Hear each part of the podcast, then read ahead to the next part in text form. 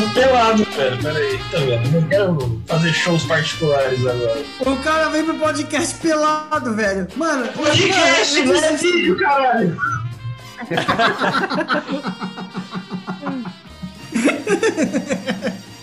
Beleza, pode dar gol? Pode dar gol. E hoje a gente tem aqui um convidado muito especial, nosso grande amigo, nosso camarada, o Neto. Oba! Tudo bom? Prazer, sou o Neto, tenho o canal no YouTube Gordo Reviews com meu irmão Cauê, ele já deve ter aparecido aqui. E nós temos um canal de colecionáveis no YouTube. Frase de efeito. Vai então. Eu não pensei em nada. Pode ser Essa eu não vim pra esse mundo por querer. Pronto. Ó, boa, Boa. frase. Aqui é o Marcos. Eu já tentei tanto fugir do mainstream que eu já cheguei a trabalhar no jogo. Eu sou o Gebara, e se você gosta de nostalgia, vá para a casa 42. Eu sou o Tuba, eu investiguei o Marcos e ele é um assassino.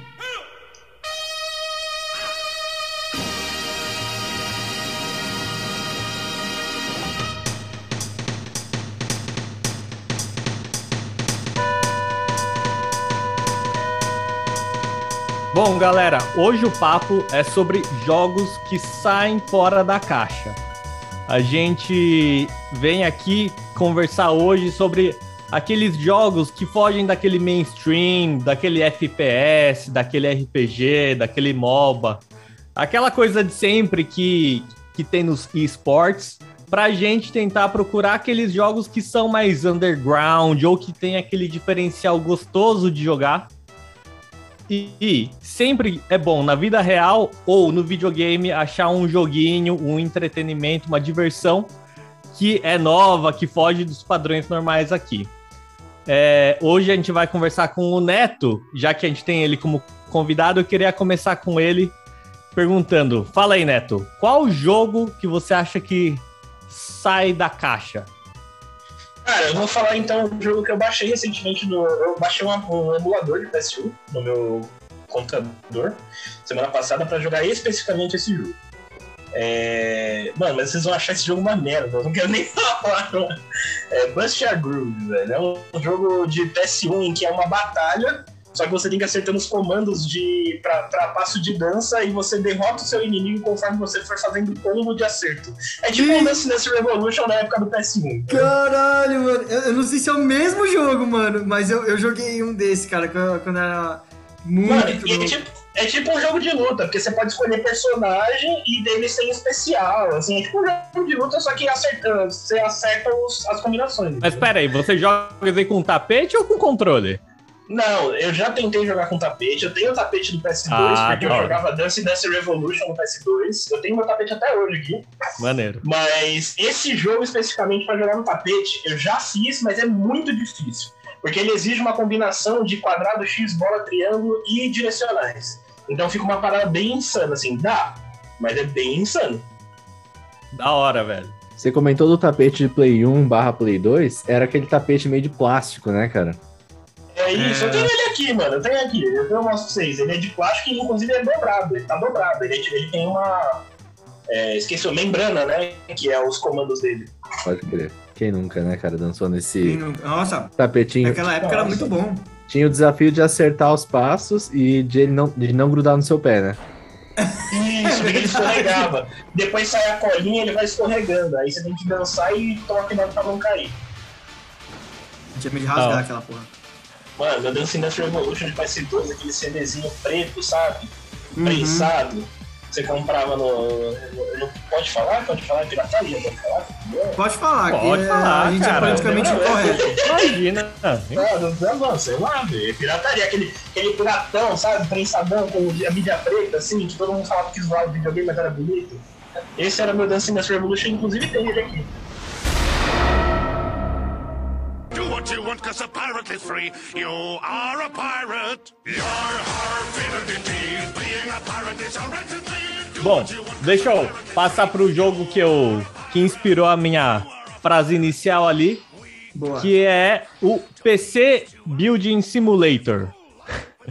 É um jogo que eu acho sensacional. Para quem não me conhece, eu gosto muito de é, jogar no computador, na verdade, de uns tempos pra cá.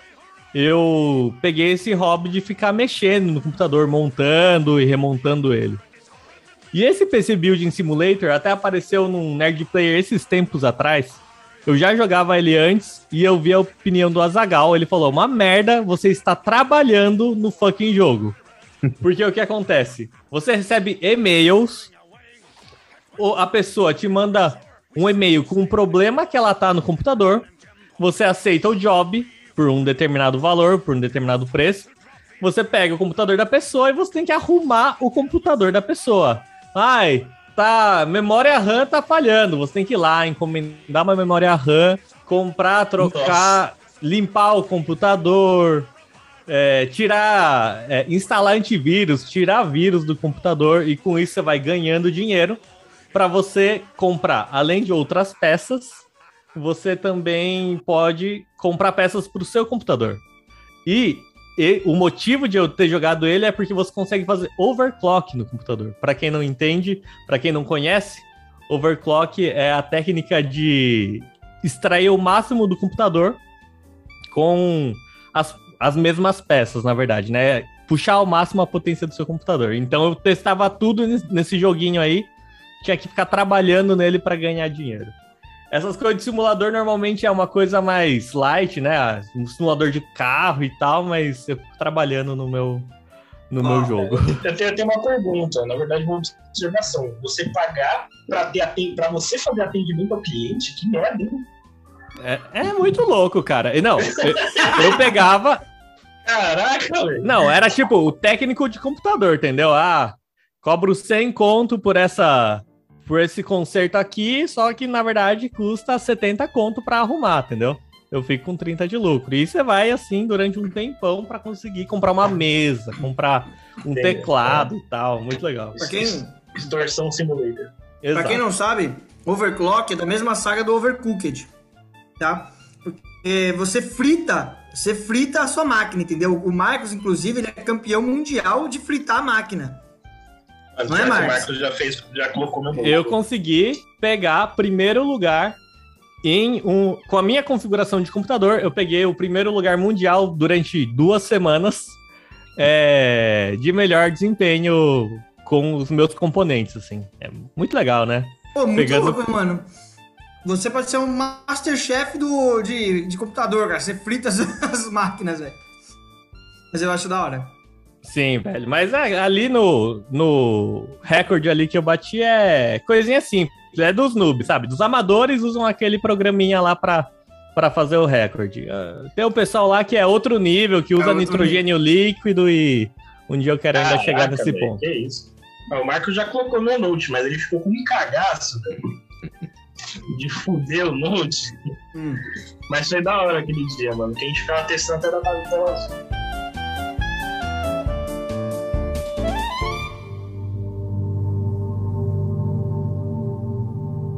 Mas em jogos eu acho que eletrônicos fora da caixa que, que virou moda, assim, e que eu acho muito louco, é Limbo.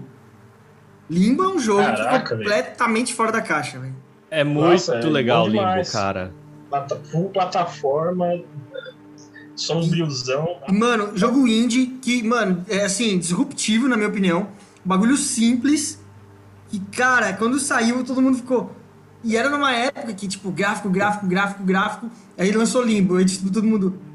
Puta merda que jogo. Pra quem não sabe que é Limbo e tava nos ouvindo, bota no. Pra quem não sabe, eu acho difícil, porque Limbo virou.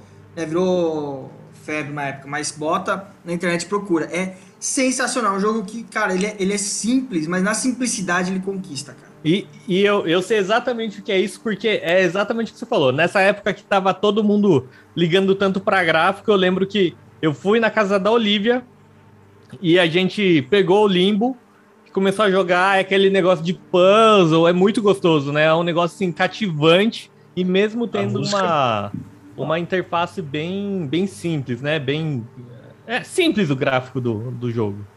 A música do jogo, a ambientação do jogo, eu acho que é o que mais me cativou, por exemplo.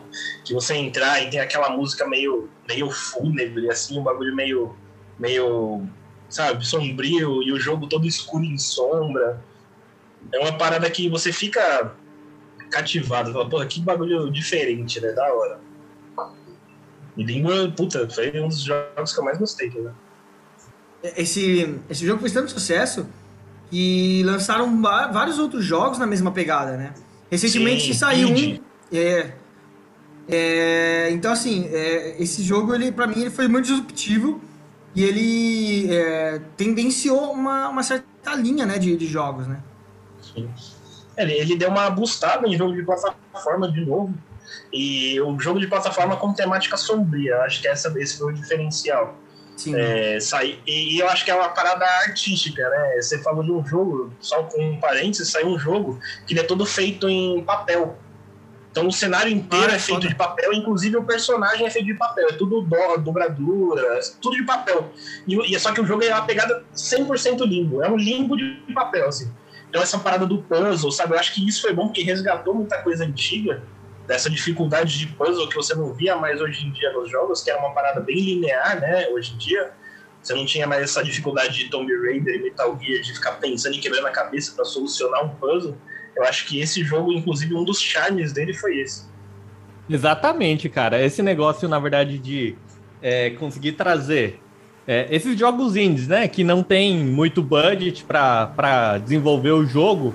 e Um roteiro muito bem feito, nossa, faz toda a diferença e já consegue levar o jogo lá para cima. Faz muita diferença. Exato.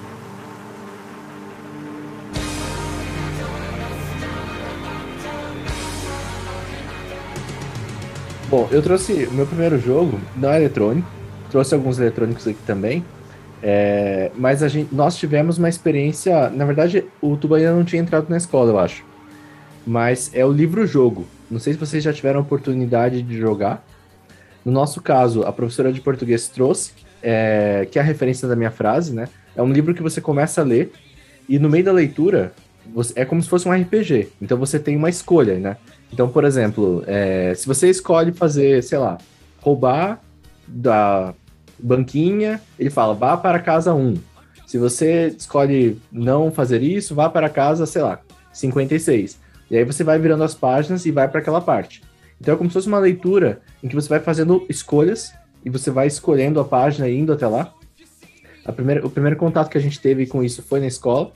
E teve uma. é, acho que o pessoal que gostava bastante de RPG tinha uma, uma revista que, se- que se chamava RPG Dragão. E teve uma edição. Nossa, essa é velha, Cara, hein? é uma revista muito nostálgica, velho. É, e até, até tá aqui a- a- uma edição que eu fiz questão de guardar, porque teve uma época que. Caralho. É, teve uma época que na escola que a gente jogava muito. é, eu, eu colecionava essa, essa revista, né? E, e tinha um pedaço de um jogo que se chamava Paranoia.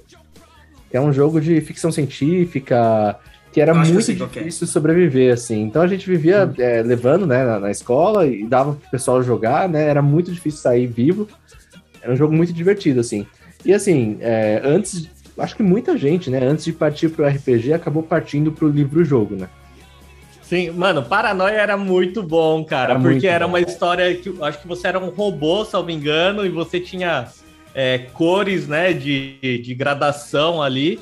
Você começa como um robô meio merda, e daí você vai fazendo o que te mandam, sei lá, e você vai evoluindo, só que normalmente você é explodido no meio do caminho.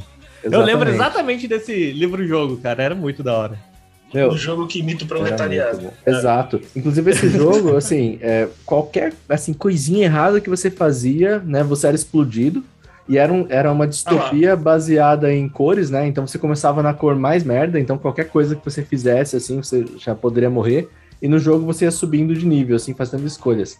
Cara, era, era um jogo muito da hora, assim, e dava vontade de explorar mais esse universo, essa distopia, né? Só que era uma historinha bem curtinha, porque vinha, era uma sessão da revista, né? Isso daí é o casado simulator, tá ligado? Qualquer merda que você faz, a, a mulher explode você, velho.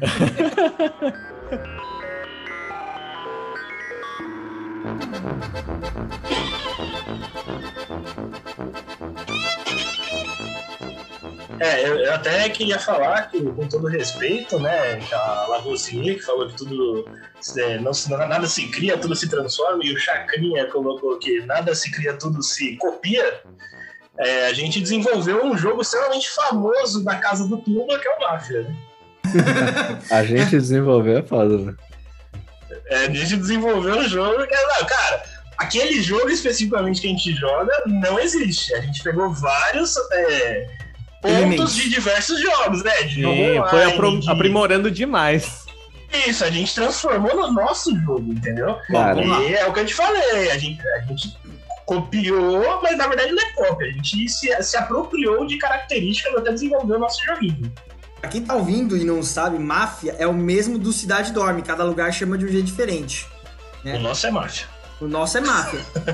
Só que, até que a minha frase de introdução foi, foi, foi por conta desse jogo, mas eu acho que vale a pena linkar, eu ia linkar os jogos eletrônicos com ele, porque a gente descobriu um máfia online, cara, que chama 100%. Town of Salem. Cara, vale muito a pena jogar esse jogo com os amigos, é muito da hora. A gente jogou, uma vez a gente tava em casa, cada um no seu notebook, e a gente foi jogar, cara, Se muito incriminando. Puta, cara. Ah, e é legal, porque eu acho que o que mais foi da hora nesse jogo foi que a gente identificou que era o jogo que a gente jogava pessoalmente, só que online, e o melhor, por ser online, ele, ele conseguiu disponibilizar muito mais função, né? Porque Aham. tinha a, a- a questão máquina ali, né? Então ele disponibilizava muito mais oportunidades. E, nossa, pra gente foi puta. Explodiu a mente, né? Que é- era o jogo que a gente jogava pessoalmente, só que melhorado ainda. Ah, mas eu vou te falar que, assim, é, eu cheguei a jogar esse jogo online, mas a emoção, velho, de você ali numa mesa, né? Às vezes com a sua esposa do lado ainda, né? Daí você tirar uma carta e você precisar convencer as pessoas num argumento, velho, é muito da hora, tá ligado? Tipo assim, é, quando começavam as discussões, elas eram tão intensas que até quem não tava jogando assim queria ficar ali olhando só pra ver o que ia rolar, ficava dando risada quando via que o assassino se safava, né, cara? Teve Então, muita. Exatamente. Cara, Teve muita no pessoal tem essa velho. questão, velho, de, tipo, dar esse suadouro, sabe? Se você, você tá ali blefando, você fica nervoso e todo mundo vê que você tá ficando nervoso, você começa a gaguejar na sua fala e daí todo mundo já saca que você tá mentindo e tal. Às vezes, às vezes sua esposa olha nos seus olhos e fala: Você é o assassino? E você responde: Né, Marcos? Exatamente. Mano, esse dia foi épico, velho. Não, velho, e, e assim, pra você ver, né? É, para jogar máfia, você só precisa de né, ou um baralho, não precisa nem estar completo, ou um papel e caneta, só pra de- É isso, designar cara. a, a, suas a sua função no jogo, né? O seu personagem no jogo. Eu diria que só precisa de vontade e, e é isso. Exatamente, cara. Nossa, esse jogo marcou, né? Tipo, todo churrasco rola. Faz mais sucesso do que qualquer jogo de tabuleiro, né? Quando o mestre vacila, mano, eu lembro uma vez que assim, É o, o neto tava de mestre, então ele olhava todo mundo, né? Ele que tinha que fazer joia ou não. E daí ele fez errado. Nossa, como Cara, mas é, pagar o cara, jogo, é- é meu Deus. uma joia que você dá errada, acabou a partida. Acabou velho. a partida. E, o, o melhor é que você só percebe quando alguém fica muito puto. E aí você Exato. vai entender o porquê que a pessoa tá muito puta, é porque ela, ela sabe que você errou. Só que ela fica naquela dúvida se ela fala que você errou ou não, porque ela vai ter que falar o que, que ela fez. E aí fica naquela tensão no ar. Isso aconteceu muitas vezes, na verdade, né? Muito. Não, depois dessas regras foi difícil estabelecer uma, uma fluidez. A gente colocou muita coisa, ficou muito legal o jogo, ficou bem mais dinâmico, mas, cara, é difícil. Quando você coloca, coloca muita regra, a administração tem que ser proporcional, porque senão não dá certo. Ele ficou muito louco, porque a gente se baseou muito no Town of Salem, né? Então, pra quem tá ouvindo, tipo assim, ah, ué, mas como assim tanta regra? Não tem que botar regra. E no Cidade Dorme, no Máfia, você tem o quê? As vítimas, o assassino, o investigador e o salva-vidas. Só. E o narrador, obviamente. né? Só. Isso se tem o salva-vidas, tem gente que nem joga com isso. Tem gente que joga sem salva-vidas. A gente criou ainda mais algumas outras personagens. Então, por exemplo, o Máfia tem o chantagista, tem é, o assassino, tem o, o Godfather, né? Tem, É, tem, isso. Tem o prefeito, né? Tem, o- tem o veterano. O veterano é o melhor. mano. Veterano, é. Veterano, é o Veterano é seguinte. muito da hora. O cara faz parte da da- das vítimas. Então, assim, quando ele resolve ficar acordado, qualquer um que visitar ele morre. Seja investigador, seja salva-vidas, seja assassino. Ele pode É, destruir cara. o jogo. Esse, esse é o famoso tiro no pé, né? Tem o psicopata. né? Tem, Ah, qual que é o, é o psicopata, Joker verdade. também? Psicopata. A gente colocou um monte de coisa. A gente chegou a jogar com incendiário, que o cara podia tacar gasolina e depois queimar a pessoa. Mano, esse Então, assim, a gente é conceito. muito desenvolvedor. Cara. Esse conceito é muito da hora, porque, tipo assim, do, do incendiador, né? Ele é como se fosse uma. Você coloca um marcador, tipo, de gasolina na pessoa, como se Isso. fosse uma parada de Magic the Gathering, tá ligado? É muito. É tipo você ligar pra Cara. pessoa e falar assim, você vai morrer. Aí fica, caralho. Foi bem legal mesmo, cara. E pensando assim, friamente, num Máfia mais simples, é, tanto é fora da caixa, é tão legal que eu acho que, na verdade, inspirou muito o Among Us, que fez um puta sucesso, Ah, né? Totalmente. É, 100%, que, cara, na verdade, 100%. o Among Us, eles se utilizaram da, da possibilidade de fazer tarefas ali pra ter um, uma dispersão da Uhum. galera, né? Mas assim, a questão do- de ter um traidor ali no meio que tá escondido e fazer as pessoas discutirem quem que é o, o assassino ali é. O core mesmo. O core é igual. O núcleo é igual. Exatamente. Eu gosto muito, no geral, assim, de jogos que tem essa dinâmica de traidor. Porque eu acho que, assim, geralmente um jogo A é. gente sabe, Gebara. É, é sempre adora. chamado traidor. Engraçado, né?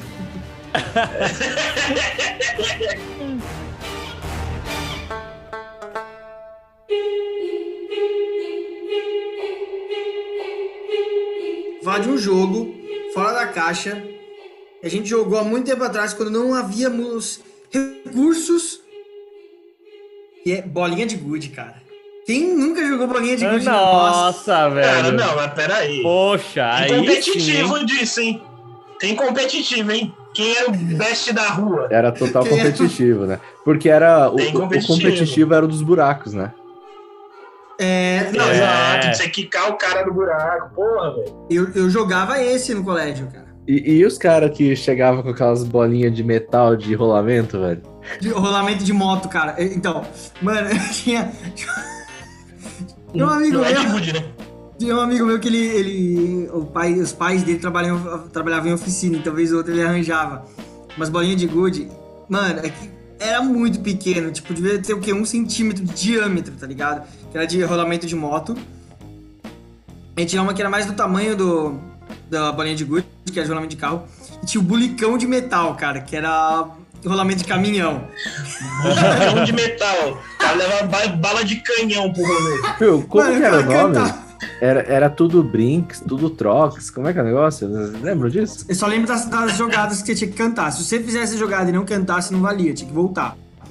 Você tinha que cantar o bico de galo quando você levantava aqui, no- apoiava no dedão, né? Fazia isso daqui, apoiava no dedão. Ah, é, isso aí tinha. é, você é, tinha é tudo palmes que a gente falava, acho Tudo que palmes. Sério, não Você isso, não. colocava, da- É. você colocava um palmo da onde você tava ou do buraco pra você conseguir Ah, jogar ali é. na frente. Mano. Falava de bico de galo. Gente- É, é Puta. nem anime, você tem que anunciar, anunciar seu golpe especial. Puta jogo de É. ladrão, né, velho? Tipo, o cara do nada chegava com. Só porque era cilíndrico, o cara parecia com uma esfera de rolamento. Vai tomar no cu, tá ligado? A gente cantava, era assim, ó, tava fazendo um palmo, bico de galo, que aí você levantava, né? Fazia um bico de galo. Se você não fosse fazer isso, é, assim, você tinha que. Se você não fosse, pô, é que isso, né? Porque quem não tá ouvindo não tá vendo, né?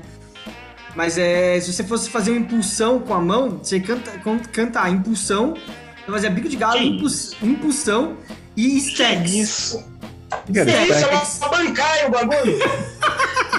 o cara se Tipo assim- transformava pra dar golpe. Você tinha que fazer o stacks. Stacks assim, você vai cantar a jogada. Stacks.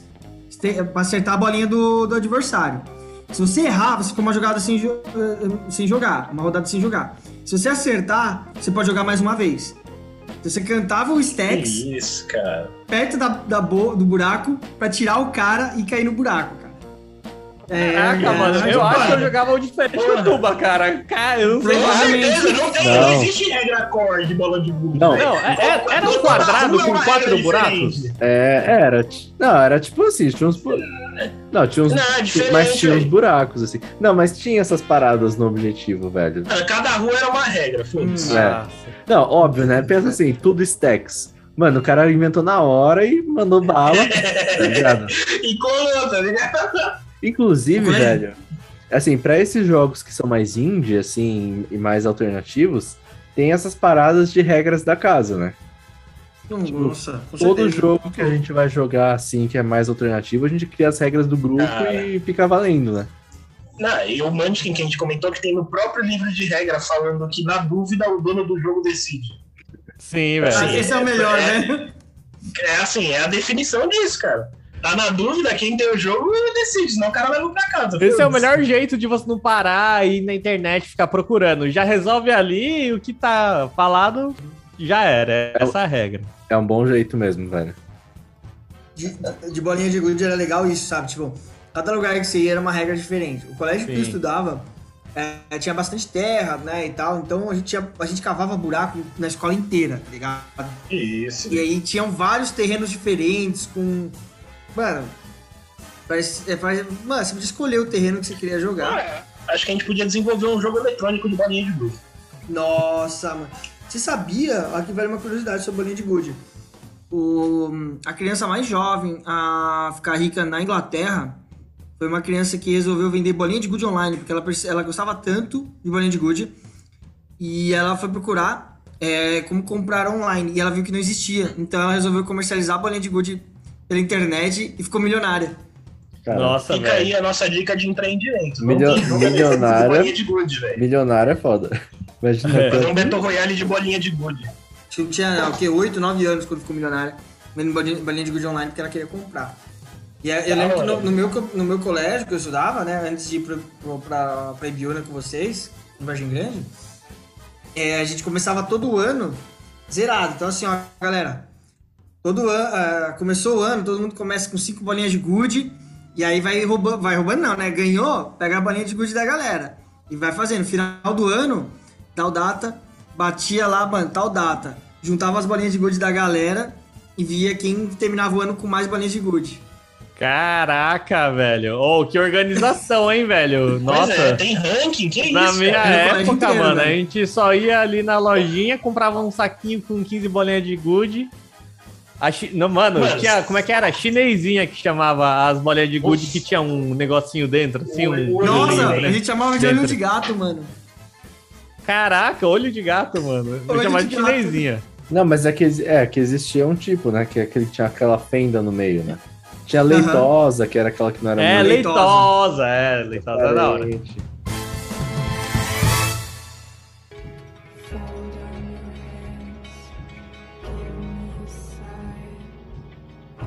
Velho, outro jogo fora da caixa, e aí bem mais recente, e que, meu, tenho certeza que todo mundo aqui curte, é os- são os Escape the Rooms, né, velho? Uhum. E os Escape the Rooms apareceram, assim, é, tinha os de PC, né, que apareceram na mesma época que Jogos Mortais, que nada mais é do que um Escape the Room sinistrão. Mas começou a aparecer também os Escape the Rooms em São Paulo, é, que são físicos, né, onde você fica preso numa sala, cheio de enigmas, e você tem uma hora pra sair. Cara, Escape Room, é, o Escape 60 tem em São Paulo, né? Que é um bem grande, assim, cara, eu acessei as salas, assim, pra ver o catálogo. Eles, é, é- o mais legal é que tem temática de tudo, né, cara? Tem fuga de, uma, de avião em, em queda, tem fuga da, da sala, da casa da Dona Clotilde do Chaves, tem, cara, fuga de todo lugar. É uma, é uma parada, uma ambientação pra imersão muito grande, que eu acho que deixa a experiência muito mais bacana Cara, desse tipo de, de experiência. E de fato, assim, todo mundo que tá lá, porque geralmente é uma experiência em grupo, né? Meu, o grupo fica totalmente, assim, dedicado durante uma hora, velho. Aquele, o primeiro que eu fui, acho que foi com o Marcos, com uma galera. Como que era o nome? Você lembra, Marcos, o nome daquele escape, que era temática de viagem no tempo? Era em São Paulo.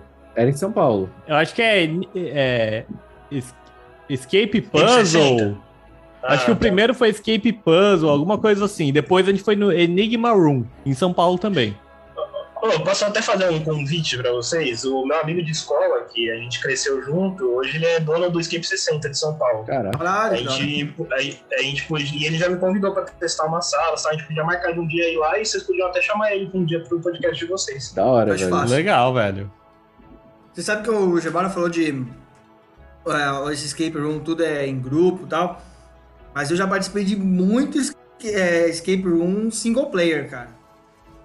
Sabe quando você dá aquela fugidinha e você vai no quarto da namorada lá e você não podia estar lá, cara? Aí, putz, você tá ouvindo o passo da sogra chegando, você tem que se esconder, cara. E aí você tem que fugir depois sem ser visto. Escape room também, cara. Esse é o escape room mais antigo da história. Quem nunca passou Não por perde a isso? chance, né? Mano, Mas é, Cara, Escape Room, é, eu lembro que eu jogava um que era de computador. Sim, eu acho que os constar, primeiros eu- foram, eu- né? É, é, de computador, mano. Que você tinha que. ficar- Às vezes não tinha o movimento, né? Era só meio que em foto. Você tipo, sim. clicava pra setinha, você virava pra parede. Eu acho que um dos mais famosos era Veridian Room. Salvo engano, Puta, Veridian nome, Room ou. É, é, era, tinha um site que era bem famoso de escape room assim de computador. É, pra mim é onde tipo, nasceu assim. Acho incrível, cara. Mas além desses escape rooms que tem gráfico, a- tinha um, acho, que- acho que chamava Enigma, que não era nem assim, era aqueles que você entrava e tinha só uma foto. Manja? Sim, eu ia falar vezes- deles. Era você ia falar deles? Às vezes tava, tipo assim, a senha tava no código fonte, às vezes você precisava é, copiar a. né? Copiar a foto e botar no pente e colocar no negativo. Tem um memorável que era assim, era a foto do Schumacher, daí tinha era sempre tinha que colocar uma palavra, né? Acho que a palavra, se eu não me engano, era audacioso. Meu, muito da hora também esses Cara, termos que criaram. Como é né? que era o nome desse jogo, cara? Cara, tem um jogo chamado Enigmon, que ele é exatamente isso. É, para celular, e na verdade ele tem diversos tipos de enigma, né? É, eu não queria spoiler porque eu queria que vocês jogassem, mas tipo, chega até ter é, é, código Morse, ele começa a vibrar seu celular em código Morse. Pra você entender isso, velho, o tempo de você vai entender que tá, ele tá te falando uma coisa em código Morse é bizarro, cara. Mano, é que você não tem noção da época que YouTube era novidade, porque eu vou falar agora de um jogo, até o Marco me passou na época, que era assim, era no browser e cara, era um bagulho muito louco, ele contava uma história de terror da seguinte forma, tipo, você começa e, mano, tipo, é uma é uma, uma imagem de um de um lugar do casarão, por exemplo. Acho que era casarão, não sei direito. E aí você tem que clicar nas coisas e ir desvendando. Tá ligado? Você tem que ir desvendando a história. E é tipo isso, é enigma, tá ligado? Você tem que clicar, arrastar, ir no código fonte, escrever a senha e tal, não sei o que e tal. Mano, e eu sou. ca- Eu, eu, assim, eu sou tipo bundão de jogo de terror. É, Os o Tuba me é mesmo. Se Eu também sou, eu também sou.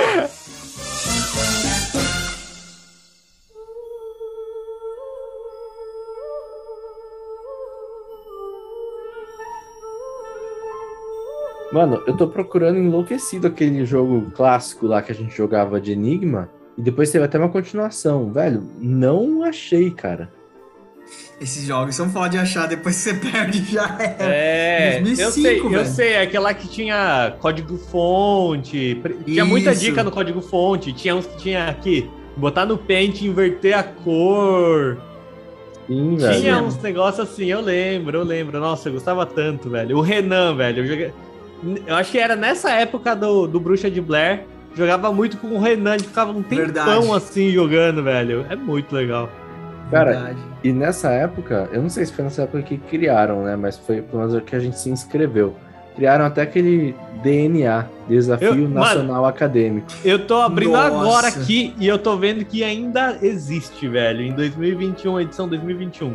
Mano, que era, era tipo assim, era exatamente igual, só que é um concurso para estudantes, tem os níveis, né, de graduação que você tem. Aí você passa pelos enigmas e a equipe vencedora ganha um prêmio. É um negócio oficial de puzzle. Mano, galera que está Não, ouvindo, olha, de verdade, DNA, se você tem até, sei lá, acho que é 16 anos, acho que é ensino médio até. Não, é um DNA. pouco mais, vocês tinham mais, É 18. isso. A, a gente É, tava não- no colegial. A tava no Não, mas, colegial. mas é que tem 16 anos, a níveis. galera nasceu em 2005, velho. Não, mas é que tem Ai, não níveis. sei. Lembra? Tem, tem níveis. Ó, tem DNA, DNA escolar. Eu acho que tem pra quem Ah, tá, tá, cursando a faculdade também. entendi. Desafio Nacional Acadêmico. É muito legal esse, essa, é- esse desafio e é oficial e assim, é 36 horas seguidas, eu tô vendo aqui.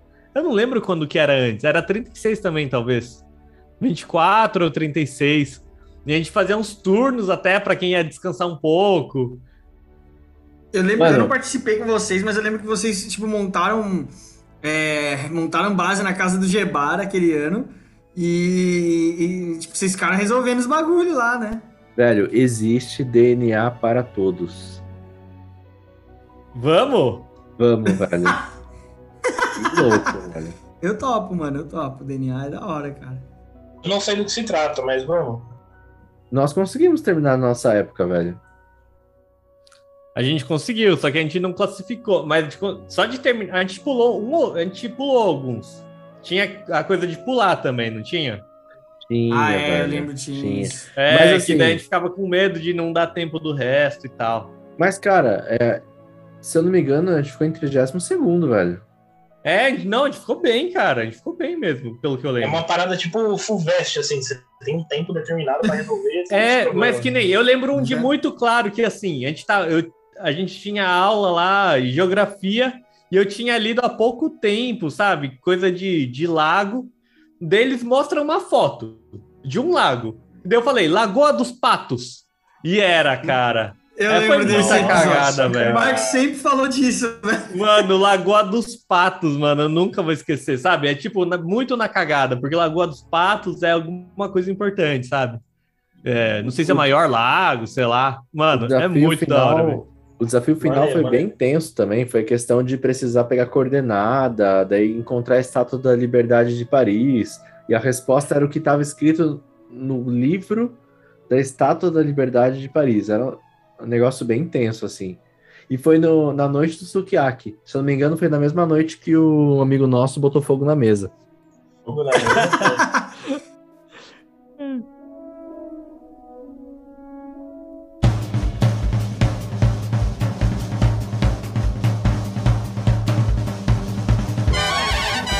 então, agora eu vou, eu vou, vou aproveitar então. Eu ia falar já desse jogo, mas eu vou aproveitar o que a gente falar agora. Tem um jogo que eu acho que entra aqui, jogo saindo fora da caixa, que é indie, que é do caralho, que é Dead Cells. Por que, que eu vou falar dele agora? Porque ele é de plataforma, ele é um. é tipo, mano, ele tem uns gráficos pixelado, tá ligado? Não é tão pixelado, vai, é bom, assim, mas assim, ele remete aos 8 bits. Ele remete aos 8 bits. E, e ele é na pegada de Dark Souls, tá ligado? É tipo assim, você não. Só que assim, ma- eu acho que é pior ainda, porque no Dark Souls você consegue, tipo, sem morrer chegar até o final. Nesse jogo você não consegue sem morrer chegar até o final. É impossível. Mas ele é, É. nessa pegada, tipo, você morre, volta tudo, escolhe uma arma e vai até o final, tá ligado? Eu dei risada, cara, porque domingo eu participei de uma live que o cara que tava falando comigo, né, o dono da live, ele chegou pra mim e falou assim: Eu não conhecia esse jogo. Aí ele chegou pra mim e falou assim: Eu te desafio a jogar Dead Cells sem passar muita raiva. Aí eu fiquei, caraca, né, velho? E assim, eu fui pesquisar, fui ver. Cara, não tem um vídeo que você veja com paz de espírito, tá ligado? É um bagulho assim.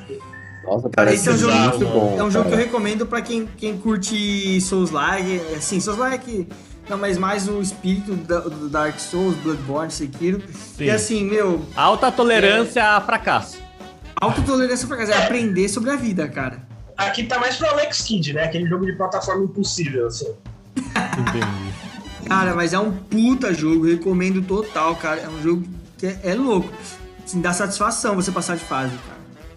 Ele é, meio, met- ele é meio Metroidvania, né? Hum, é mais ou menos, é mais ou menos. Ele, ele, ele, ele suga muita, muita influência do Metroidvania, assim, pe- por fato de ser plataforma, de você ir em tal lugar, sair, né? Tipo, você poder explorar mais de um lugar, né? E ir ganhando poder e tudo mais. E, né? e tem backtracking, né? Tipo assim, eu tô vendo que você vai explorando o mapa, né? E você pode ir voltando e tal. Cara, a jogabilidade parece ser muito boa desse jogo. É muito gostoso. Esse é um jogo muito. Pra quem curte Souls-like, jogo de plataforma, cara, este é um jogo. Assim como tem outros jogos, eu acho que, que vieram aí mais ou menos na mesma época. Mas que vieram, tem vários jogos que vieram nessa, nessa mesma pegada, assim. Por exemplo, teve um que eu joguei que eu achei sensacional, Inclusive, tem uma amiga minha que nem é muito fã desse- desse tipo de jogo, mas ela se apaixonou, que é Hollow Knight. E Hollow Knight é essa pegada. Esse é Metroidvania nesse sentido de você explorar, você ir, né? Vai upando, conforme você vai passando de fase, você vai ganhando um determinado tipo de poder. E, e- e é muito difícil. Cuphead. Well, Cuphead and his pal Mugman, they like to roll the dice. By chance they came upon Devil's Game, and gosh, they paid the price. Paid the price. And now they're fighting for their lives on a mission fraught with dread. And if they proceed but don't succeed, well, the devil will take their heads. Cuphead é outro, né? Só que ele é. Nossa, Cuphead, cara, puta, maravilhoso. Acho que a arte dele, ele é uma obra de arte, né, cara? É, Exato, muito ele é bonito. uma obra de arte, cara. Cara, É se lançasse. Tipo assim, tem muito jogo lá da época de 16 bits. É, tipo, jogos da Disney, né? Do Mickey, Mickey Donald. Nossa! Cara, se Aladdin. lançassem. Aladdin, se lançassem um jogo, assim, com essa nível de arte, seria fantástico, né, cara? Lindo, cara, lindo. Isso ia ser espetacular, porque a gente tá vivendo uma época de remake, reload, re, não sei o que, reforge, que eu acho que assim, por um lado, é, tem muita em- empresa, né, temos que falar, cara, tem empresa que tá utilizando do sucesso pra vender um jogo que, que já foi feito e dar um tapinha ou outro, tá ligado? É, é, a gente pode até citar, né, acho que mas não vem ao caso, né? Igual. A gente pode citar, mas não vem ao caso, mas igual o Warcraft 3, tá ligado? Foi a maior decepção da vida, tá ligado? Eu esperei esse jogo sair pra ser essa porra, tá ligado? Não, só, só um parênteses nisso que você falou de a gente tá vivendo uma era de, de reload, remake, reboot, que é muito engraçado. Sabe a Animaniacs? Você lembra disso? Os Warner Nossa, Bros. lembra? Sim, sim. Lembra disso? Teve um reboot, tá? Deles recentemente, Caralho. do, Pink, e do Pink e o Cérebro, novo. E Caralho. ontem eu fui assistir o primeiro episódio e o cara, a primeira cena é eles falando assim: Porra, a gente tá fazendo um reboot. Desde 1998 a gente não aparecia antes um reboot. Por que será que a gente tá fazendo um reboot? Aí eu ficar falando pro outro: Ah, é que eu acho que ninguém mais tem boas ideias, então o que sobra é ficar reciclando ideia boa do passado. É, Cara, exatamente cara, isso, é cara. é Genial. isso, A cara. verdade não é crua, cara. Cara, as Genial. melhores experiências que eu tive com videogame esse ano foi Resident, é, foi Final Fantasy VII Remake, Nossa. Ah, Resident sim, Evil mano. 2 Remake, Gran Turismo, que né, basicamente é a mesma coisa de sempre, só que melhorado. E, velho, Caverna do Dragão, que foi um jogo feito por, por é, um fã. Cara, é, Eu então não joguei assim, esse. essa época de remake pra mim tá ótimo, velho. Assim,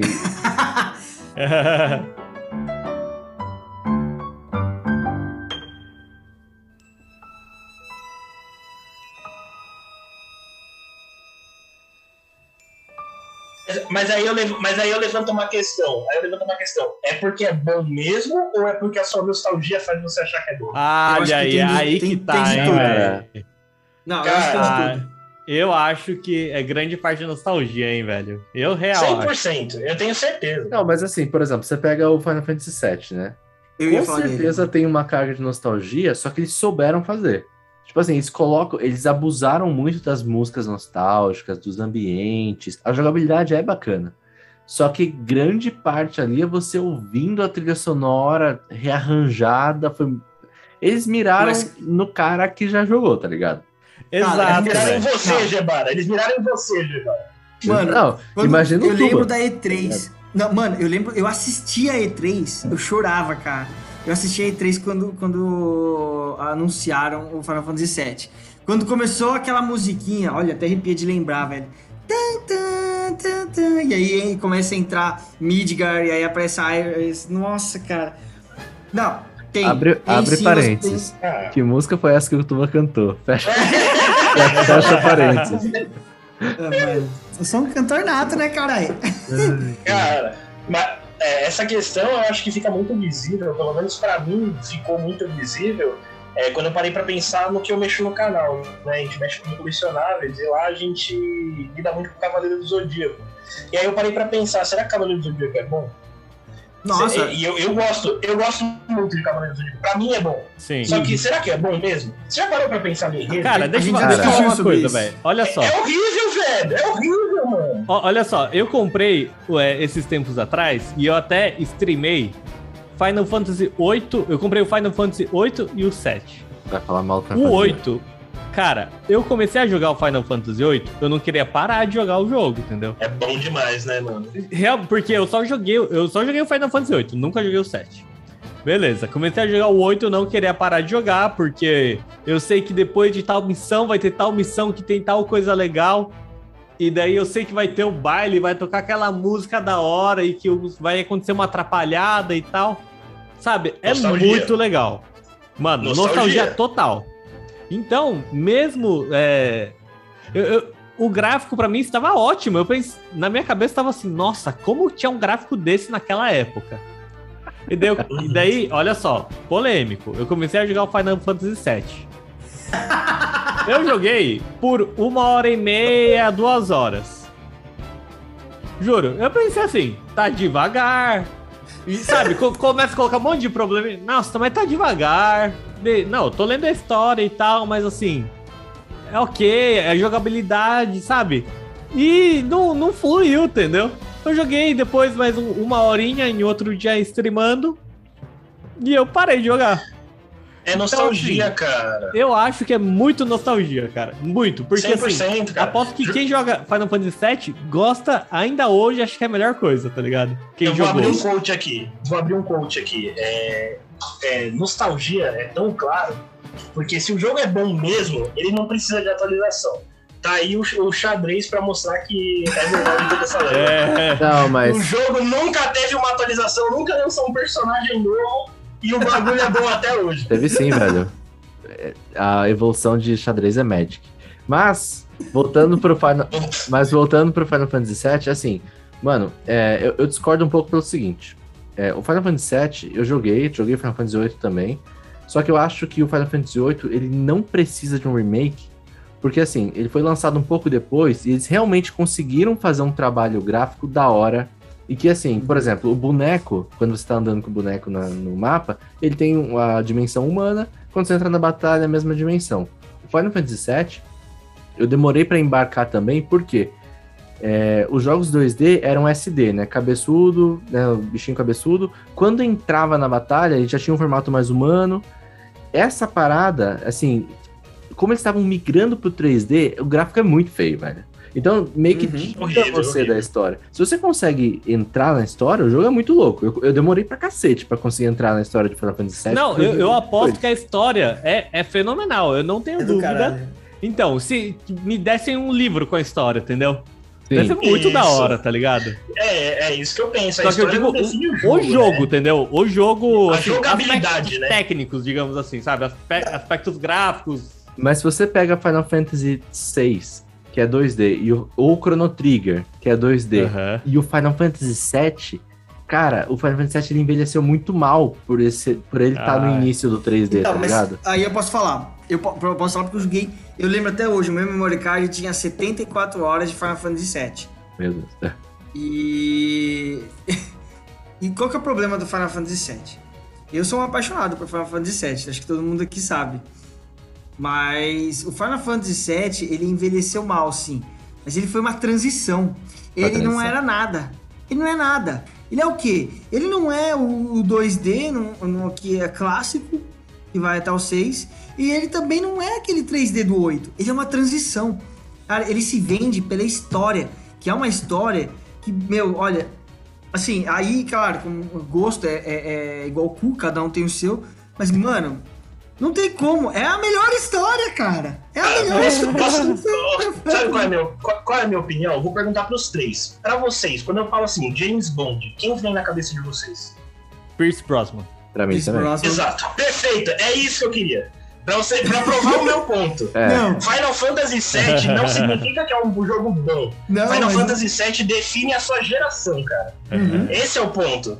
Final Fantasy VII é aquele jogo que define um jogo de RPG da sua geração. Se você perguntar pra alguém um pouco mais velho, vai ser outro Final Fantasy ou outro RPG. Se você perguntar pra alguém um pouco mais novo, talvez seja Kingdom Hearts ou algum outro RPG que definiu a geração dele. É esse o meu ponto. Final Fantasy VII talvez seja tão bom e nostálgico porque ele definiu a sua geração. Cara, assim, eu, eu concordo em partes. Pra deixar claro, meu, Final Fantasy, meu jogo favorito, meu Final Fantasy favorito não é Final Fantasy VII. Só que, cara, Final Fantasy VII tem alguma coisa assim, velho. Porque. Ah lá, o fanboyzinho, Não. o fanboyzinho. Não, o, o meu favorito é o 9, tá ligado? E, e o meu RPG favorito é Chrono Cross. Mas, que é puta RPG esquecido da porra, né? E é por nostalgia, provavelmente. Mas, velho, tem muito. Eu vou, assim, é, sei lá, cara, criaram filme, criaram remake. Então, eu ia chegar nesse manja. ponto. O, o ponto é esse. Final Fantasy VII, ele, ele tem uma história tão foda que criaram quantos jogos.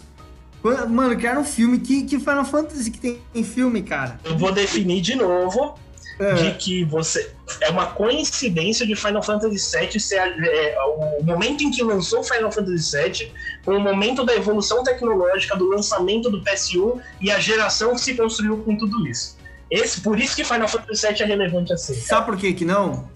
É porque aí você te- teria que falar de Final Fantasy VIII, porque ele saiu muito próximo do Final Fantasy VII, só com uma Mas evolução foi, gráfica o 7 muito foi o maior. primeiro 3D, cara. Foi o primeiro 3D, o primeiro em PS1. sabe? Aquela parada, tipo, uau! Não, é assim, é a geração de vocês, mano. Quando vocês estavam adolescentes já que lançou. Vocês já estavam entendendo alguma coisa. Mas eu acho também que, assim, é, eu acho que foi uma, é, foi uma história revolucionária pra época. Não, não só o 3D, que com Foi. certeza contou, mas eu acho que teve uma. Saiu, acho que saiu bastante do tradicional, sabe? E aí, voltando, Neto, você estava comentando assim, um assunto polêmico de Cavaleiro do Zodíaco, né? Cara, eu concordo plenamente com você. Eu acho que assim, a ideia de Cavaleiro do Zodíaco é muito foda. A ideia é muito Sim. foda. Só que a execução, Execução. eu acho uma merda foda. E eu vou te falar uma parada. Eu te desafio, eu te desafio. Vai assistir Cavaleiros. Não, Eu duvido, Cara, eu duvido você conseguir terminar a todas as sagas. o cara que desenhou a parada, ele só sabia desenhar boneco parado em pé. Eu Vou te falar uma merda. Só que. Ma- Mas assim, daí tem a nostalgia. Eu mandei pra vocês um link aí, dá uma olhada. Pra mim, velho, eu, fiquei procurando mó tempo aqui quando a gente tava desviando do assunto principal do podcast, né? De um cara que é um, é, é um desenhista que não é oficial. Mano, pra mim, esses Caralho. desenhos é tipo, é muito mais foda do que a ideia original. E pra mim, Nossa. isso é exatamente a parada que eu imagino que seria Cara, muito mais aham. fantástico, sabe? Muito Sim, da hora, mas, hein? mas você vai ver, você vai ver, existe um hoje um jogo, só pra um grande parênteses, né? Hoje existe um jogo novo de Cavaleiros que é pra celular e ele, ele foca muito no competitivo, que é uma batalha online de turno, que é o Awakening. No- no- a- as artes, todas as artes do Awakening são feitas numa- num novo estilo, num novo traço. Sei. São lindas, lindas, maravilhosas. Se você procurar aí Sensei Awakening, você vai ver que todos os personagens são, mano, maravilhosos, lindos. A ideia é muito da hora. Não muda o fato de que Cavaleiro do Zodíaco é nostálgico. Todo mundo abraçou uma ideia, não foi uma obra. É, Você é a entendeu? ideia, velho. Mano, olha a pena. Você viu essa arte que eu te mandei, velho? Dá uma. Eu tô abre vendo aí. agora, É cara. lindo, Puta, é é bem mais foda. É bem É hora. muito Bem foda, melhor. velho.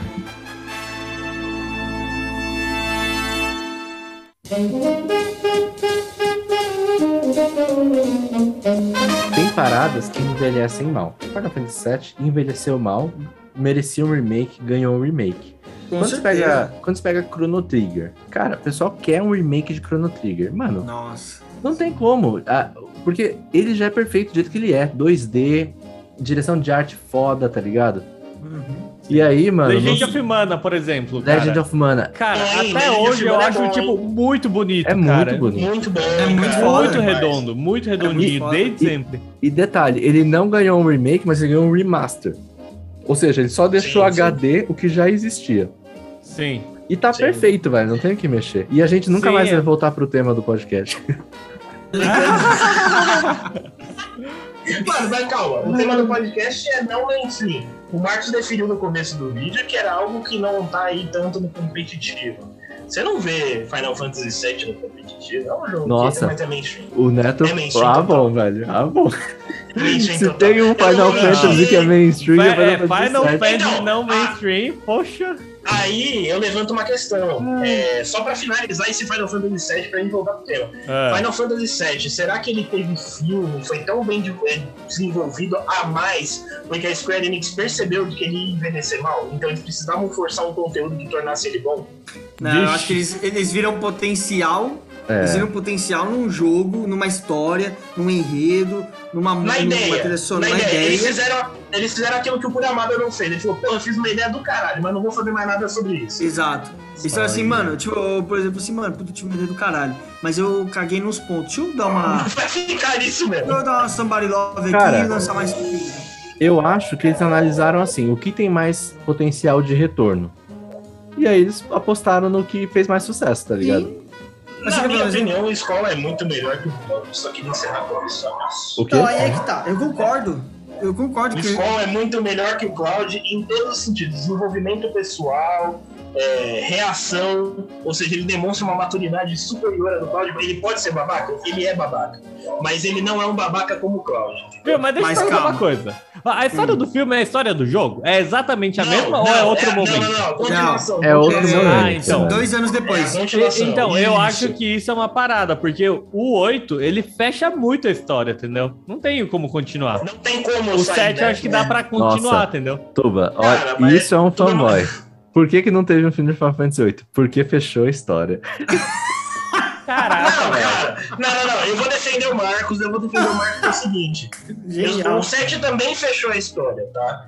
É, Eu vou defender o Marcos, mas Eu também falar sendo isso. imparcial. É, O continue. 7 também fechou a história. O 7 foi uma forçação de barra o filme. É, achei muito louco o filme, mas assim, ele poderia simplesmente não existir e a história não ia mudar em porra nenhuma. Não, sim, tanto que, tanto que existe o jogo Dirge of Cerberus, que ele, ele Ótimo, inclusive, do Vincent. do Vincent Valentine. Que é um, assim, eu gosto, todo mundo acha uma bosta. Eu acho Jogo lixo. Eu gosto, adoro. Eu Joguei muito. gente. jogo de PS2. FPS de, de Final Fantasy, cara. Mas é, esse é um jogo que faz sentido ter continuidade.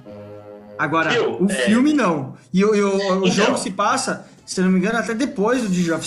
Do, o, o, o jogo Dirge of Cerberus, perdão, passa depois do Advent Children, que é o filme. Então, pri- então, assim, primeiro ponto, eu acho que Final Fantasy VII é, Advent Children, que é o filme, foi sim uma forçação do conteúdo de Final Fantasy VII. Ah, muito e bom. outra coisa, é, depois vocês fazem outro episódio de, de jogos ni- nichados, porque esse ficou de Final Fantasy VII. Não, eu, já, só pra fechar aqui. Tuba, vamos fazer um desafio?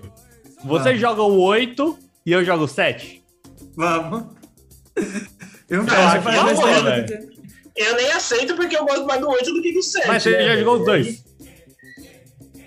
O 7 não. Ele não jogou o Caralho, o certo. cara- Você não jogou o 7 tá O falando? cara ficou falando mal do Fantasy vou- VII eu aqui, vou- velho. Mano, o cara Deixa eu falando isso aí. Deixa eu Editor, editor, poderia corta tudo mentir, que o lá. falou até agora. Não, não, não. Eu poderia mentir pra, eu poderia mentir pra embasar tudo que eu falei, mas eu não joguei, mas eu já assisti jogando.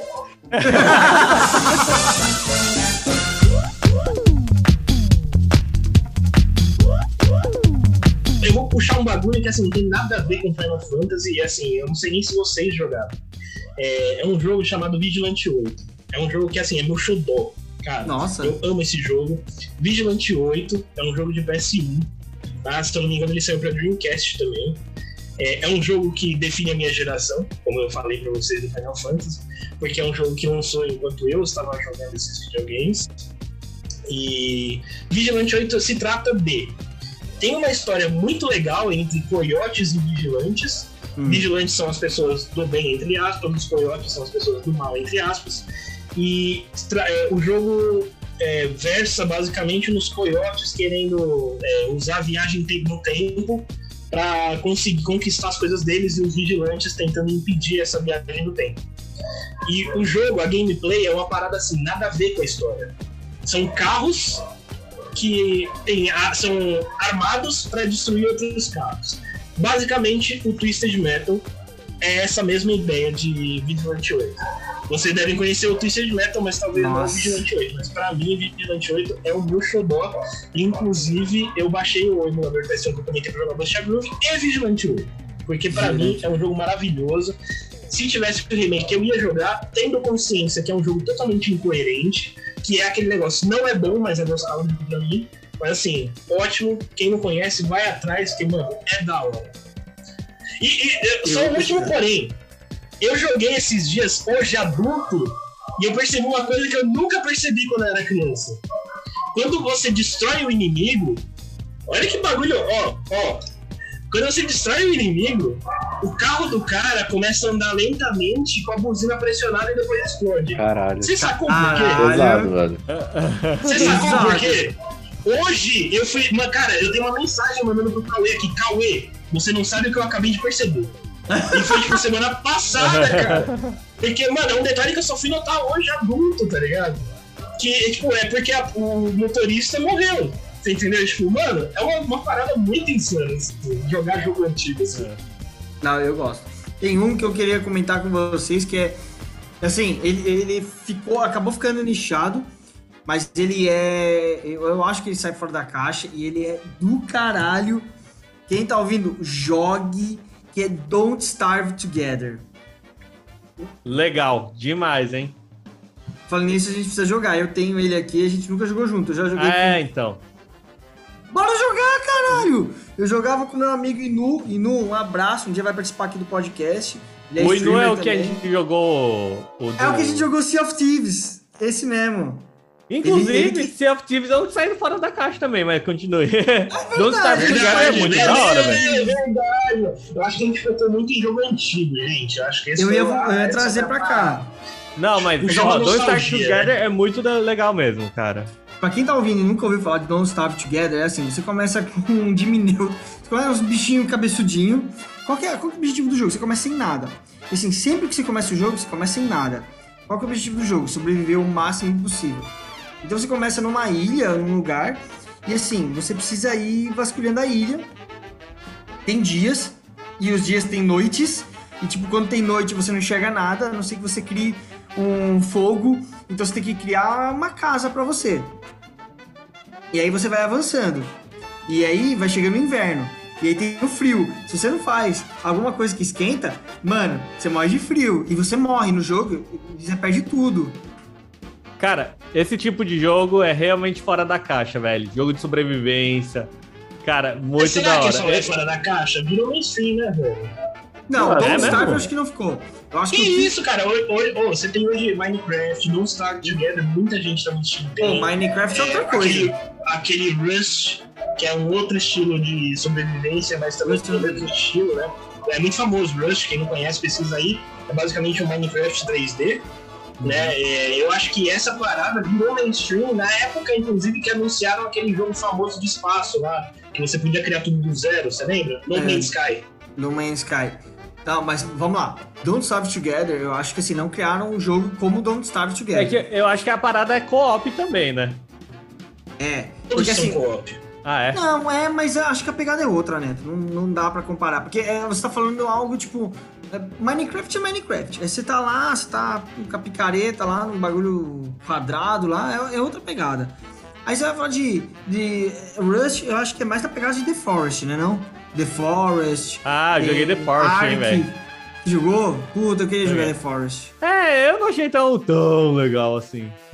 Eu acho Mas, que é muita é, pegada. Eu. Eu, eu achei. Dá pra ser brincar. sincero, Eu achei mais do mesmo. Porque, assim, talvez seja pra mim, então, mas eu já lidei com muito jogo de sobrevivência, então pra mim ficou bem, bem saturado, assim. O Neto é o próprio Leon Kennedy, tá ligado, mano? Não, o, cara, é eu o MacGyver. O Leon, nossa, Não, o Neto é um fodão. O, o. Neto tem que largar Grylls, pelados, Bear- mano. O Bear- cara tá Bear pronto, velho.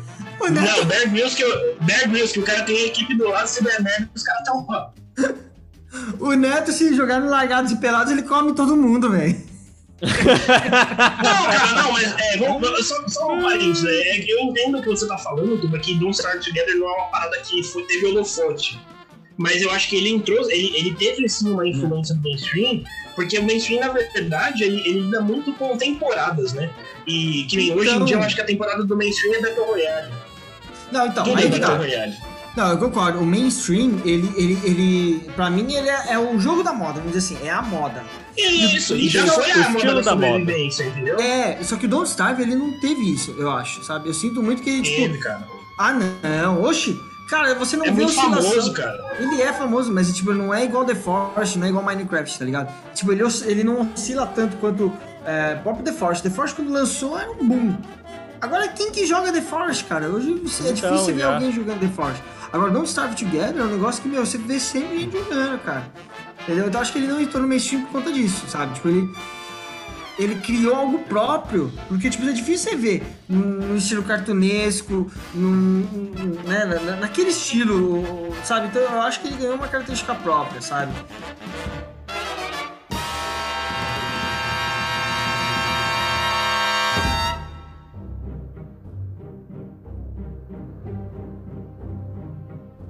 Eu acabei de jogar e fechar o 12 Minutes. Nossa, eu ia falar dele, mano. Nunca vi, Cara, nunca vi. Que Nunca vi. pesado esse jogo, velho. Al- Explica pra mim al- como é que alguém funciona. aí falou até do do William, William Dafoe. Ele também dubla É. esse jogo. Ah, ele, verdade. o James McAvoy, que é o do cara do Fragmentado, e a Uhum. Daisy Ridley, que é, né, a do Star Wars. Cara, A é Quem um que é Star jogo. Wars, que eu não sei. A Ray? A Ray. Ah, tá. É, não tem obrigação de saber o nome da atriz, pô. Você me deu spoiler, Caraca, puta, mano. do primeiro filme. Que Agora você isso, que-? Não, cara, cu. eu não te não te dei, eu não te dei spoiler. Mano, faz um episódio de spoiler pro, pro Tuba ficar Eu não te perdoo do spoiler que você me deu do primeiro. Cara, eu não te dei, eu não te dei um spoiler. Eu cara. sim. Eu, eu falei, eu falei uma parada que, tipo, totalmente nada a ver e no fim era de verdade, né? Não, o você me morria, deu spoiler sim, filha da puta. Foi, essa- foi essa, não foi do Han Solo, foi sem querer. Gente, Filha da o, puta. o 12 Minutes. Mano, Botando pano quente, tá ligado? não Minas. dá. O 12 Minutes é um jogo de história no qual você entra num apartamento e você começa a fazer as coisas. E sempre que alguma coisa dá errado, vocês assistiram aquele O Feitiço do Tempo? Que tem o Dia da Marmota? Cara, não assisti esse, velho. Vocês não assistiram esse filme, cara? Ah, é um Não. Você tá nichado até demais. Nossa, cara, tô brincando comigo, Não, esse, velho. filme, esse Mano. filme é um. é Ele que inaugurou esse gênero de, tipo, preso naquele dia. É. Tá ligado? Eu não acredito, velho. É, pra- tá, explicando então. Esse filme é o Feitiço do Tempo. O cara vai lá é, pra um festival, cobrir um festival, ele é jornalista. E todo dia ele acorda no mesmo dia. Ele repete no mesmo dia. Ele tá preso num Ah. dia. Ele morre, ele acorda no mesmo Nossa. dia. Então, tipo, ó, sei lá, acho que eu 6 já horas da manhã. Até que ele faz uma série de coisas boas ali e é, ele consegue passar o dia. Esse jogo tá nessa pegada. Então você entra Uhum. no jogo e ele é com tempo, assim. Em tese, ele. Na verdade, ele fecha em 12 minutos. Só que é, dá, pode dar tanta coisa errada que toda vez que dá alguma coisa errada, você volta quando você entra no apartamento. É tipo game over, tá ligado? Só que game over você volta de lá do começo, velho. Isso, é muito foda exatamente. esse, esse conceito, velho. Só que é igual o efeito borboleta, porque ele lembra Aham. o que ele passou. Então, por exemplo, é um mistério. É, você faz uma determinada coisa, você descobre que a sua esposa fez alguma parada ali.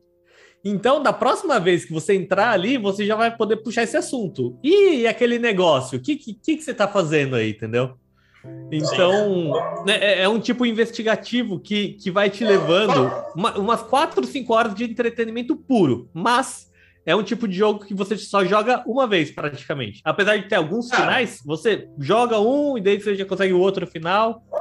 Muito legal. Realmente eu recomendo, cara. O 12 Minutes, ele é, é assim, é nisso que o Marcos falou, tá ligado? Tipo, a parada é assim, naqueles 12 minutos, tipo, você vai ficar revivendo aqueles 12 minutos até você zerar, tá ligado? Até você descobrir. Eu não joguei o jogo, eu só assisti gameplay, assisti... é, E, Ah, vi assistiu o- uma ga- gameplay já? Assisti. Tá. E eu vi as polêmicas. Mano, é pesadíssimo, cara. Porque, tipo, você vai construindo, você fala assim, mano, eu preciso que eles falem alguma coisa. Então, tipo, eu preciso deixar o cara bater na minha mulher. Velho, eu não tenho estômago pra isso, não, velho. Exatamente, cara. É muito pesado. Assim, e, pesado e- e é aquele velho. negócio, né? Tem a história ali e a história ela vai se desenvolvendo. Nossa, quando você fecha o jogo, você tipo, eu não acredito, sabe? Porque você acha que tá linearmente crescendo, então uma hora você chega assim, eu já entendi o que vai acontecer, eu já entendi qual que é a história e pronto, acabou. Mas realmente tem Tem um, um plot twist. Tem um plot twist bem legal, vale muito a pena. E como o Tuba disse, você tem que aguentar algumas coisas, que nem. Chega. é, Bom, isso aqui não é spoiler porque você só tem 12 minutos de jogo, né? Não, Chega lógico um que é cara- spoiler, velho. Não, mas é que obrigatoriamente esse cara chega. Chega um Spoiler cara alert, spoiler, e vai bater alert. na sua mulher, na, na sua esposa, tá ligado? E daí fica aí, tipo, você vai lá e você vai bater no cara. E daí não adianta nada. Porque o cara vai lá e te dá um cacete. E daí você faz o que da próxima vez? Tenta não bater nele. Tenta ficar escondido. Tá ligado? É bem legal, cara. É, e é muito tempo de entretenimento, velho. Você é meio sádico, né? Não, velho. Porra. Tem que ver a história, tá ligado? Tem que tentar Bem fechar. legal.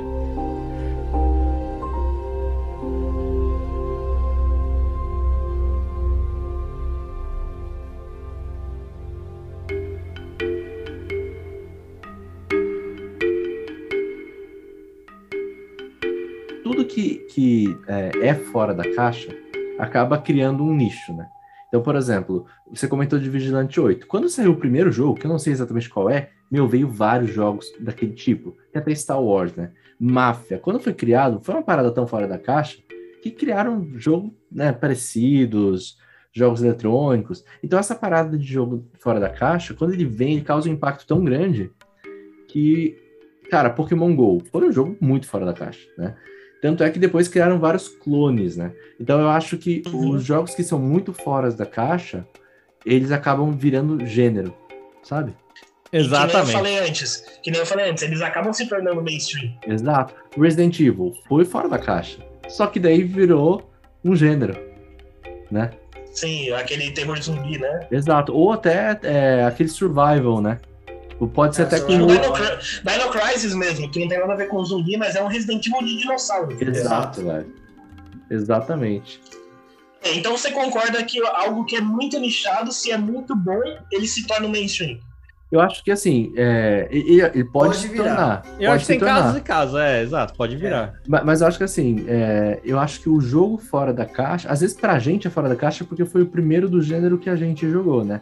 Mas eu acho que o verdadeiro fora da caixa é o que é aquele que chega, velho, e vira um divisor de águas. Cria um gênero. Tipo Bruxo de Blair. Velho, foi fora da caixa. Foi, Né? exato, velho. É, Exatamente. essa que é a questão. O, o primeiro, né? Aquele que consegue ter o, aquele estalo de, de criatividade. Cara, a gente comentou Metroidvania. Velho, Metroid e Castlevania foram fora da caixa. Tão fora da caixa que Demais. criaram um Virou um gênero de, pra- de plataforma, assim, você disse. Exatamente. Mario foi fora da caixa e depois, porra, muitos jogos é, de plataforma, né? Então, é que é isso que essa era a minha questão. Durante toda a conversa, eu acho que a gente ficou nessa, nessa discussão, na verdade, do que, que era mainstream, do que, que era fora da caixa. É. Porque no fim, um acaba se tornando o outro. Você entendeu? Às Sim. vezes o que é mainstream pra mim não é pra você, o que é pra você não é pra mim. Ou o que era pra todo mundo, do nada se tornou mainstream pra todo mundo. Que nem o Among Us, que ficou dois anos esquecido no limbo e do nada se tornou um bagulho explosivo, gigantesco.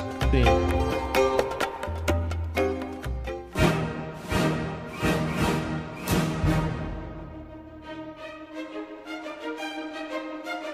Então vamos, vamos encerrar com é exatamente essa pergunta. O que hoje, um, fala um jogo que hoje para vocês ainda é fora da caixa, que ainda não chegou naquele ponto de ter virado mainstream, entendeu? Ainda não virou vilão, ainda é herói. Bom, eu vou começando aqui. Para mim, ainda não vejo muitos jogos e por isso ainda acho que é fora da caixa. Telling Lies e continuo com a recomendação.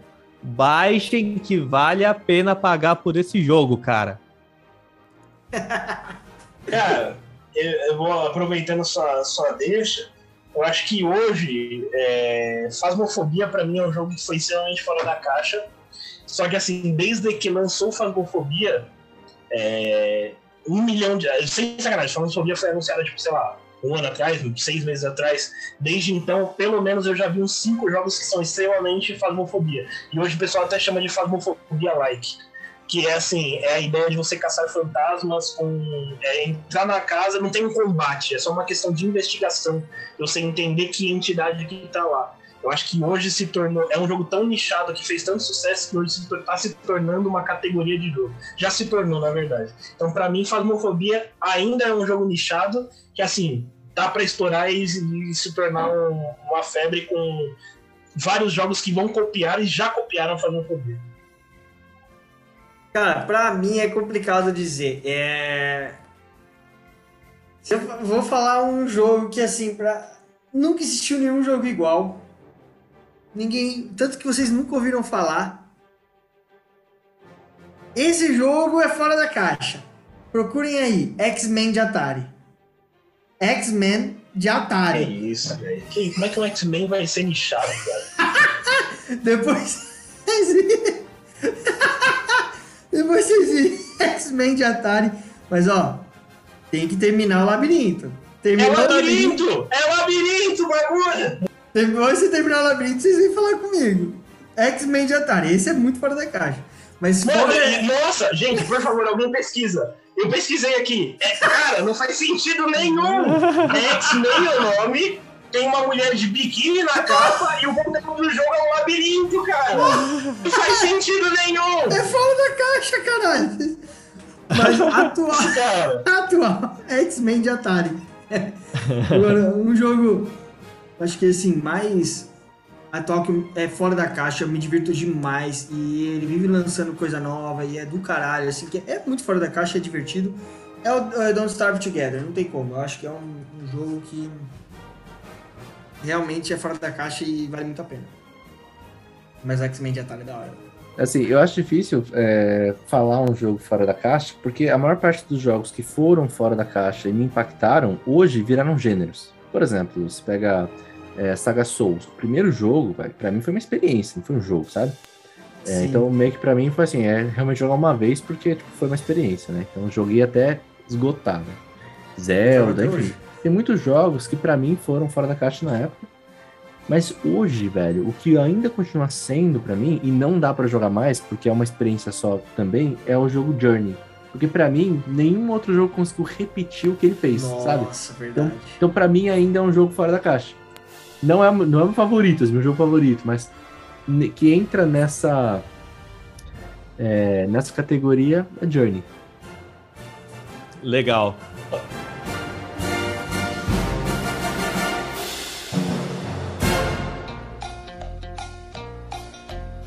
A gente tem que agradecer muito ao nosso grande amigo convidado aqui de hoje, o Neto. Neto, manda aí suas redes sociais, o seu canal aí, faz seu jabá. Então, gente, eu queria agradecer vocês de estar participando aqui. Foi uma oportunidade muito legal. Quando vocês quiserem fazer outros episódios aí, tô, tô aí. É, eu, como eu disse, faço um conteúdo aí de colecionáveis e reviews em geral com meu irmão. No YouTube é www.youtube.com.br gordoreviews. No Facebook, mesma coisa, facebook.com.br gordoreviews. E Instagram, arroba gordoreviews. Não, gordo.reviews. É que eu zerei uma garrafa de vinho, eu tô doido. É, e na Twitch, Twitch TV barra Gorda Reviews, então assim, é bem fácil. Qualquer coisa que você procurar lá, tiver o desenho de dois gordos, somos nós, segue lá, se inscreve, dá aquela força que é onde tenta sempre trazer um conteúdo bacana pra vocês, inclusive de gameplay. Boa! É isso aí, querido ouvinte. E, e aí, o que, que a gente esqueceu que de jogo fora da caixa? Conta pra gente. Você pode mandar pra gente no e-mail no podagol.gmail.com ou no Instagram no podagol.podcast. GG, GG, galera. Obrigado por não Nice. terem quitado e ficarem conosco até agora. E é isso. Muito obrigado e até o próximo episódio. Valeu! Valeu!